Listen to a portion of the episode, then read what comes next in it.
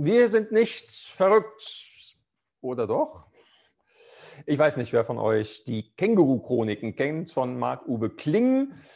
Als Familie sind wir totale Fans, haben alle Hörbücher komplett durchgehört. Also wer es nicht kennt, es geht um die Erlebnisse eines Kleinkünstlers mit einem sprechenden Känguru. Das Känguru ist ein Schnorrer vor dem Herrn, erzählt gerne von den Vorzügen des Kommunismus, liebt Schnapspralinen und die Band Nirvana und äh, war früher beim Vietcong, sagt es jedenfalls. Ja, äh, grottenwitzig finden wir, ist schon spezieller Humor. Äh, ja, Worauf das Känguru und sein Autor freilich nicht gut zu sprechen sind, das ist die ganze Sache mit Gott. In einer Episode, das sind immer so kurze Episoden von irgendwie fünf Minuten oder so, die so nacheinander erzählt werden. In einer dieser Episoden geht es zum Beispiel um Fantasy-Literatur wie Herr der Ringe oder Harry Potter. Ähm, das Känguru liest nämlich gerade den fiktiven zweiten Band der siebenteiligen Serie Die Wunderhure. Nun, ähm, der Ich-Erzähler regt sich tierisch darüber auf, über diese ganze Fantasy-Literatur und fragt sich, warum so etwas denn so erfolgreich ist. Ist auch immer dasselbe, gut gegen böse und am Ende kommen die Adler oder irgendwie so. Da meint das Känguru, dass es solche Fantasy-Geschichten doch schon seit ewigen Zeiten gibt und dass sie immer schon total erfolgreich waren. Und dann zählt das Känguru solche alten Fantasy-Autoren auf, zum Beispiel Matthäus, Markus, Lukas und Johannes. Die hätten doch schon seit 2000 Jahren ihre Fans, die sich regelmäßig in mittelalterlichen Gebäuden zu einer Art Convention versammeln, also zum Fan-Treffen, äh, wie so Fan-Treffen für Herr der Ringe und für Star Trek-Fans oder so gibt. Also die sich zu einer Art Convention versammeln, sich ihre Lieblingsstellen vorlesen und Rituale aus den Büchern nachspielen. Jo, äh, also wir sagen dazu Kirche und Gottesdienst. Aber für Marc-Uwe Kling und sein Känguru ist das auch nur so was Verrücktes wie Leute, die gerne von Zwergen und Zauberern lesen und sich spitze Hüte aufsetzen. Das ist schon manchmal starker Tobak. Ähm, aber ehrlich gesagt, in gewisser Weise kann ich diese Sicht sogar verstehen. Also woran wir als Christen glauben, das muss für andere Menschen, die das nicht glauben können, schon manchmal richtig verrückt klingen. Ja, so ist es. Und was wir praktisch tun und was wir nicht tun, wie wir leben, das kann auch ganz schön verrückt wirken auf die, die das nicht glauben. Und wenn man noch einen Schritt weiter geht, ja, all das ist auch wirklich verrückt.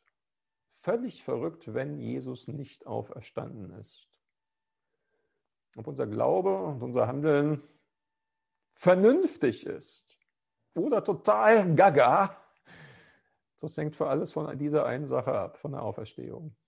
So schreibt es Paulus in 1. Korinther 15. Ich habe letzte Woche über die Verse 1 bis 11 gepredigt, da mal so im Hinblick auf ähm, das wirkliche Geschehen und gibt es Indizien dafür, dass es auch wirklich passiert ist.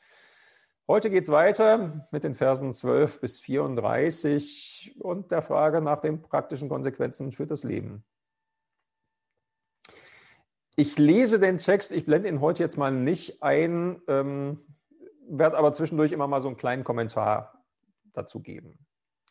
Nun lautet unsere Verkündigung, Gott hat Jesus von den Toten auferweckt. Wie sagen dann einige von euch, es gibt keine Auferstehung der Toten? Wenn es nämlich keine Auferstehung der Toten gibt, dann wurde auch Christus nicht auferweckt. Also solche Leute, sage ich mal gleich dazu, gab es offenbar unter den Christen in Korinth, die sagten, also Auferweckung gibt es nicht. Nicht von uns. Aber, schreibt Paulus weiter, wenn Christus nicht auferweckt wurde, dann hat auch unsere Verkündigung keinen Sinn. Auch der Glaube ist dann sinnlos. Dann wären wir falsche Zeugen für das, was Gott getan hat. Im Gegensatz dazu würden wir bezeugen, er hat Christus auferweckt. Aber er hätte ihn eben nicht auferweckt, wenn es gar keine Auferstehung der Toten gibt. Denn wenn die Toten nicht auferweckt werden, dann wurde Christus auch nicht auferweckt. Wenn aber Christus nicht auferweckt wurde, dann ist euer Glaube vergeblich. Dann seid ihr immer noch Sünder. Dann sind also auch die verloren, die im Vertrauen auf Christus gestorben sind. Und jetzt kommt so ein steiler Spitzensatz, werden wir uns näher angucken. Wenn wir nur für dieses Leben auf Christus hoffen, sind wir bedauernswerter als alle anderen Menschen. Wenn wir nur für dieses Leben auf Christus hoffen, sind wir bedauernswerter als alle anderen Menschen. Nun ist Christus aber vom Tod auferweckt worden, und zwar als erster der Verstorbenen. Als Erstling steht da wortwörtlich, kommen wir später drauf. Denn durch einen Mensch kam der Tod in die Welt. So bringt auch ein Mensch die Auferstehung der Toten. Weil wir mit Adam verbunden sind, müssen wir alle sterben. Weil wir aber mit Christus verbunden sind, werden wir alle lebendig gemacht. Das geschieht für jeden nach dem Platz, den Gott für ihn äh, bestimmt hat. Als erster wird Christus auferweckt. Danach, wenn er wiederkommt, folgen alle, die zu ihm gehören.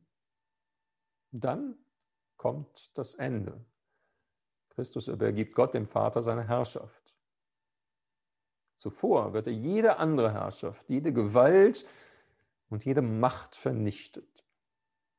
Denn Christus muss so lange herrschen, bis Gott ihm alle seine Feinde zu Füßen gelegt hat.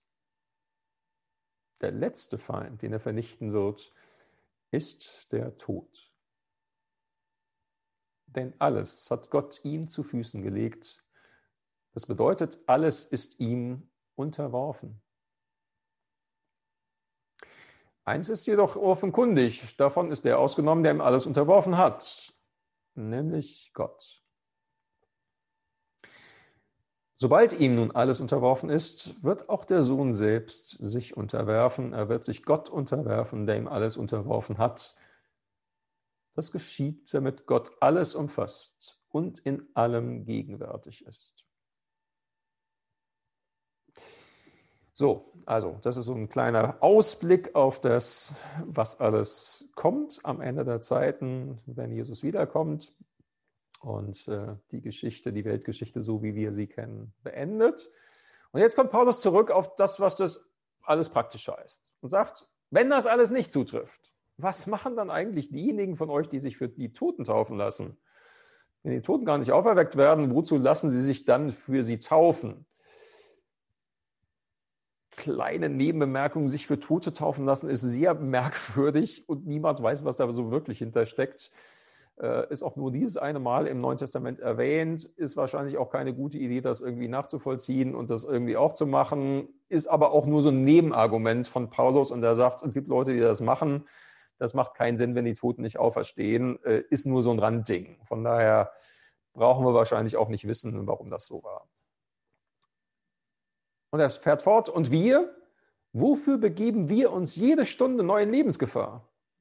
Täglich setze ich mein Leben aufs Spiel, liebe Brüder und Schwestern.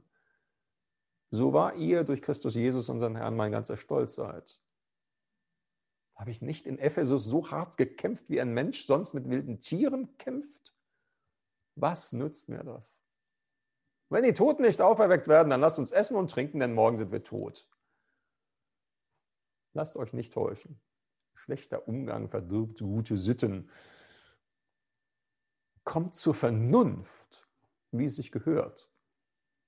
Und ladet keine Schuld auf euch. Zu eurer Schande muss ich sagen, einige von euch kennen Gott wirklich nicht. Soweit dieser Bibeltext mit ein paar Zwischenbemerkungen gleich schon mal dazu. Ähm, wenn man diesen Text mal so insgesamt auf sich wirken lässt, schüttelt man ja erstmal verwundert den Kopf. Also da gab es offenbar Christen in Korinth, die zu Jesus sich bekannten, die zur Gemeinde gehörten und die sagten, ja, Jesus ist auferstanden, aber wir Christen werden nicht auferstehen. Das ist schon merkwürdig. Was, was steckt dahinter? Nun, in Griechenland gab es unterschiedliche Ansichten darüber, ob und wie es nach dem Tod weitergeht. Ne? Also die alten Griechen, altes Kulturvolk, Philosophen haben darüber nachgedacht, es gab Religionen ähm, und es gab in Griechenland unterschiedliche Ansichten darüber. Da gab es damals schon Leute, die gesagt haben, mit dem Tod ist alles aus, fertig. Zwei Meter unter der Grasnarbe und dann ist aus. Es gab andere, die etwa mit dem großen Philosophen Platon an die Unsterblichkeit der Seele glaubten. Und es gab sicher noch eine Menge mehr Ansichten darüber, was hinter der Todeslinie kommt. Aber es gab doch eine Sache, über die man sich zu einem guten Teil einig war, nämlich Die Welt ist schlecht. Die materielle Welt ist schlecht. Der Körper ist schlecht. Und wenn es eine Hoffnung über den Tod hinaus gibt, dann kann die nur so aussehen, dass man von dieser Welt und dieser Körperlichkeit und all diesem Mist erlöst wird. Ja, es gab dann so, so Spitzenaussagen, die sagten, naja, die Seele, unsere Seele, unser Eigentliches ist, die ist eingekerkert in diesem sterblichen Leid wie in einem Gefängnis. Und davon müssen wir frei werden. Eine Auferstehung von den Toten, ein Leben mit einem neuen Leib in einer neuen materiellen Welt, das war für den Griechen keine Hoffnung. Also eher schon Horror. Ey, dann geht das ja alle so weiter. Und lächerlich fanden die das obendrein. Ähm, wenn man mal so gegenliest, als Paulus in Athen predigte, ne, der alten Philosophenstadt, äh, auch Griechenland, heißt es, als sie das hörten, spotteten die einen, die anderen aber sagten, darüber wollen wir dich ein andermal hören. Und worüber hat er gerade geredet? Naja, über die Auferstehung. Und die einen spotten direkt und die anderen sagen, naja, jetzt haben wir was Wichtigeres vor. Ne? Wir müssen gerade noch ein Telefonbuch durchlesen oder so. Fanden die total doof. Auferstehung, wie kann man nur? So, nun war Paulus nach Korinth gekommen, auch Griechenland, hatte von Jesus erzählt. Menschen waren zum Glauben an Jesus gekommen, Gemeinde war entstanden und viele außergewöhnliche Dinge geschahen in der Gemeinde. Ja, einige Christen konnten in Sprachen beten, die sie nie gelernt hatten. Andere wussten Dinge, die sie eigentlich gar nicht wissen konnten, Sie wussten sie aber und konnten das auch benennen. Andere legten Kranken die Hände auf, beteten für sie und die wurden tatsächlich gesund. Wieder alle Wahrscheinlichkeit. Und das alles hatte mit Jesus zu tun, der ja auch auferstanden war. Vielleicht mehr so in einem geistlichen Sinne hätten die Korinther gesagt, die so drauf waren. Vielleicht so ein bisschen so, wie Mensch, wenn Menschen heute sagen, oh, der Verstorbene lebt in meinem Herzen weiter. So hätten sich die Leute das auch vorstellen können. Und ja, das hat eben auch Auswirkungen so. Aber mit der leiblichen Auferstehung, da hatten sie irgendwie ein Problem. Daran konnten und wollten sie irgendwie nicht glauben. Und was sie dann genau darüber gedacht haben, wissen wir nicht. Vielleicht gab es wirklich auch Leute, die gesagt haben, wir haben nur dieses eine Leben, danach ist Schluss, aber zum Glück wird dieses Leben mit Hilfe von Jesus in unserem Herzen doch irgendwie interessant. Ja, schöner, schöner Leben mit Jesus. Vielleicht glaubten sie auch an eine unsterbliche Seele, die unabhängig von einem Leib weiter existiert und irgendwie so als Lichtfunke durchs Weltraum, durch den Weltraum wabert oder was auch immer. Aber Auferstehung des Leibes, neue Existenz, neuer Körper, boah, nee, auf gar keinen Fall.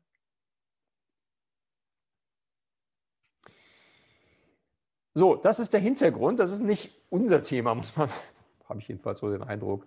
Weiß nicht, vielleicht ist ja doch für jemanden Thema, aber äh, da kenne ich jedenfalls wenige Menschen heute, für die das so ein zentrales Thema ist. Und trotzdem scheint mir, dass das, was Paulus dann darauf sagt, auch für uns wichtig ist. Und jetzt gucken wir uns mal an, wie Paulus dagegen argumentiert. Im Wesentlichen ist es ein Argument, auf dem er seine ganze Argumentation aufbaut. Er macht deutlich, es gibt so einen untrennbaren Zusammenhang zwischen der Auferstehung Jesu und unserer Auferstehung. Und den kann man nicht trennen. Man kann nicht sagen, Jesus ist auferstanden und wir nicht. Geht nicht. Er sagt, Jesus ist als Erster auferstanden, wörtlich als Erstling. Das ist eigentlich ein Wort, das zur Ernte gehört. Ja, also die ersten reifen Erdbeeren des Jahres, der erste Spargel des Jahres, das sind die Erstlinge. Aber Erstling heißt, jetzt fängt die Ernte an. Da kommt noch viel, viel mehr. Ja, es folgt nur das Erste. Ja, und Jesus ist der Erstling der Auferstehung. Also kommt da auch noch viel mehr hinterher, nämlich wir. Wir werden ihm folgen in Sachen Auferstehung. Martin Luther hat diesen Zusammenhang mal mit einem anderen Bild verdeutlicht, ähm, das ich auch sehr sprechend finde, und zwar mit dem Bild einer Geburt. Also äh, Luther hat gesagt, ich zitiere das jetzt mal Pi mal Daumen aus dem Gedächtnis, also wenn, wenn bei einer Geburt der Kopf des Babys draußen ist, dann ist das Wesentliche schon passiert. Dann flutscht der Rest auch raus und schnell und ohne Probleme, kein Thema. Und dann sagt Luther, ja, Christus ist unser Haupt, unser Kopf. Er ist schon zum neuen Leben wiedergeboren durch die Auferweckung von den Toten. Er ist schon durch, durch den Geburtskanal quasi. Christus ist unser Haupt, ja, und wir sind sein Leib. Und ja, wir werden auch noch durchflutschen. Kein Thema. Das Wesentliche ist schon passiert. Auch wir werden wiedergeboren zu neuem Leben durch die Auferstehung der Toten. Und zwar dann, wenn Jesus wiederkommt.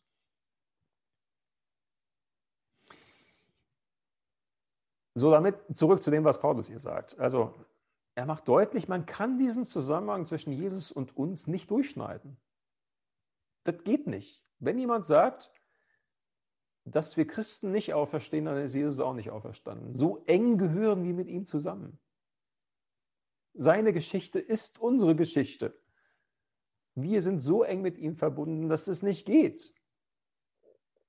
So, und wenn Jesus nicht auferstanden ist, ist, sagt Paulus, unser ganzer Glaube sinnlos. Dann ist unsere Predigt vergeblich, dann sind wir noch Sünder und dann sind die Verstorbenen verloren. Und dann schreibt Paulus eben diesen einen steilen Satz, auf den ich vorhin schon hingewiesen habe, den ich nochmal näher mit euch anschauen möchte. Vers 19 ist das äh, aus 1. Korinther 15. Wenn wir nur für dieses Leben auf Christus hoffen, sind wir bedauernswerter als alle anderen Menschen. Bedauernswerter als alle anderen Menschen sind wir dann. Also ich weiß nicht, wie es euch mit diesem Satz geht. Ähm, ehrlich gesagt habe ich mich früher immer über solche Aussagen geärgert und gedacht, ja, mit Jesus ist doch irgendwie auch schön. Und wenn es immer nur irgendwie um Leben nach dem Tod geht und das das einzig entscheidende Argument ist, boah, das ist doch irgendwie schon schwach. Ähm, wenn irgendwie auf Evangelisationen immer darüber gesprochen würde, weißt du, wo du die Ewigkeit verbringst, dachte ich, ah Mann, es gibt doch auch ein Leben vor dem Tod. So, und dagegen gab es damals ein Lied, äh, fand ich super, auf Englisch. Hieß If Heaven Never Was Promised to Me. Also, wenn der Himmel mir niemals versprochen worden wäre und so. Ähm, Quintessenz dieses Liedes war, also wenn der Himmel mir niemals versprochen worden wäre, äh, wäre es doch super mit Jesus jetzt und hier zu leben. Ähm, dann wäre mein Christsein nicht sinnlos und dann würde ich alles weiter so leben. Fand ich damals toll. Aber ehrlich gesagt, wenn ich hier hingucke, sagt Paulus das komplette Gegenteil. Der sagt, wenn wir nur für dieses Leben auf Christus hoffen, sind wir bedauernswerter als alle anderen Menschen. Ja. Und für ihn persönlich hatte das ja ganz praktische Konsequenzen. Vers 30, 31. Wir, wofür begeben wir uns jede Stunde neu in Lebensgefahr? wenn man die Apostelgeschichte liest, stellt man fest, boah, also der ist gesteinigt worden und man hat ihn nach dem Leben getrachtet. Ja, war so. Nur weil er von Jesus erzählt hat. Täglich setze ich mein Leben aufs Spiel, liebe Brüder und Schwestern, sagt Paulus. Und es gibt ja genügend Christen, für die das heute gilt, Christen in Verfolgungssituationen. Das ist für uns weit weg, für mich irgendwie auch. Ja, aber bis du vielleicht mal jemanden näher kennenlernst, ich kenne auch Menschen, ähm, die als ehemalige Muslime Christen geworden sind. So. Und wenn dann das Bundesamt für Migration aber da nicht glaubt und so jemand in der ständigen Angst lebt, wieder abgeschoben zu werden, dann kommt das auf einmal ganz nah und du denkst, ja, so jemand muss sich entscheiden. Und sich die Frage stellen, bin ich eigentlich verrückt? Bin ich verrückt, meine Heimat, mein Land, meine Familie aufzugeben? Hatte doch ein gutes Leben vor, hätte so weitergehen können. Und dann kam Jesus in mein Leben und alles ist weg und ich weiß nicht, ob ich mein Leben behalte. Vielleicht schieben sie mich ab und dann wird dann Selbstmord inszeniert. Was weiß ich? Bin ich denn eigentlich verrückt? Aber ehrlich gesagt, selbst wir müssten ja eigentlich verrückt sein. Also, wir müssen noch verrückt sein, wenn wir eine Menge Freizeit für Gemeinde opfern. Wir müssen verrückt sein, wenn wir eine Menge Geld in Gemeinde und Mission investieren. Wir müssten verrückt sein, wenn wir uns den Stress machen, anderen von Jesus weiterzusagen. Ja, manchmal ist das ja irgendwie Stress. Es kostet, also bei mir ist das jedenfalls so, mich kostet es auch immer mal Überwindung, ähm, was vom Glauben weiterzugeben und auch nur irgendwie unter meine E-Mails zu schreiben, auch an Menschen, die nicht glauben, behüte ich Gott. Manchmal kassiert man halt einen dummen Spruch dafür. Ja, wir müssen verrückt sein, uns um wohnungslose Menschen zu kümmern. Nur weil da irgendwo in der Bibel so Sätze von Jesus stehen, wo er sagt, was ihr einem von diesen meinen geringsten Brüdern getan habt, das habt ihr mir getan. ja, ist lange her, dass Jesus das gesagt hat und deshalb handeln wir so. Also mal ganz ehrlich, wenn wir nur für dieses Leben auf Jesus hoffen, dann sollten wir lieber die Beine hochlegen und es uns gemütlich machen. Oder wie Paulus hier sagt, naja, dann lass uns essen und trinken, denn morgen sind wir tot. Das wäre konsequent. Unser Glaube ist durchwoben mit Hoffnung. Durch und durch durchwoben. Nicht alles in unserem Glauben ist Hoffnung, gibt auch Dinge für hier und jetzt, aber es ist durchwoben mit Hoffnung. Ja, also stell dich vor, wie, wie selbstgestrickte mehrfarbige Socken. Wenn da jemand sagt, äh, ja, die Socken, die du mir da gestrickt hast, sind ja ganz schön, äh, sind auch ganz super, aber das Rot stört mich, das will ich weghaben. Und dann versucht er irgendwie die roten Fäden rauszuschneiden. Ja, am Ende bleibt keine Socke ohne Rot übrig, sondern nur noch Fetzen für den Müll. Wenn man die Hoffnung aus unserem Glauben rausschneidet, dann bleiben da auch nur noch Fetzen übrig. Unser Glaube ist durchwoben von Hoffnung. Hoffnung dass auch wir auferstehen, dass wir einmal ganz und gar mit dem Dreiein Gott leben. Hoffnung, Gott doch endlich von Angesicht zu Angesicht zu sehen und von ihm zu hören. Willkommen daheim. Mein lieber Sohn, meine liebe Tochter, an den ich wohlgefallen habe. Wenn das nie kommt, na dann lieber Beine hoch. Wenn wir keine Hoffnung auf die Auferstehung hätten, dann wären wir als Christen echt verrückt. Aber wir sind nicht verrückt. Denn, wie Paulus schreibt, nun ist Christus aber vom Tod auferweckt worden, und zwar als erster der Verstorbenen. Weil wir mit Adam verbunden sind, müssen wir alle sterben. Weil wir aber mit Christus verbunden sind, werden wir alle lebendig gemacht. Das ist der Grund. Wir sind nicht verrückt. Wir leben ein durch und durch vernünftiges Leben. Kommt doch endlich mal zur Vernunft, schreibt Paulus. Ja, das ist ein vernünftiges Leben, wenn Jesus auferstanden ist und er ist es. Und wir werden ihm folgen und auch, auch auferstehen, wenn er wiederkommt. Amen.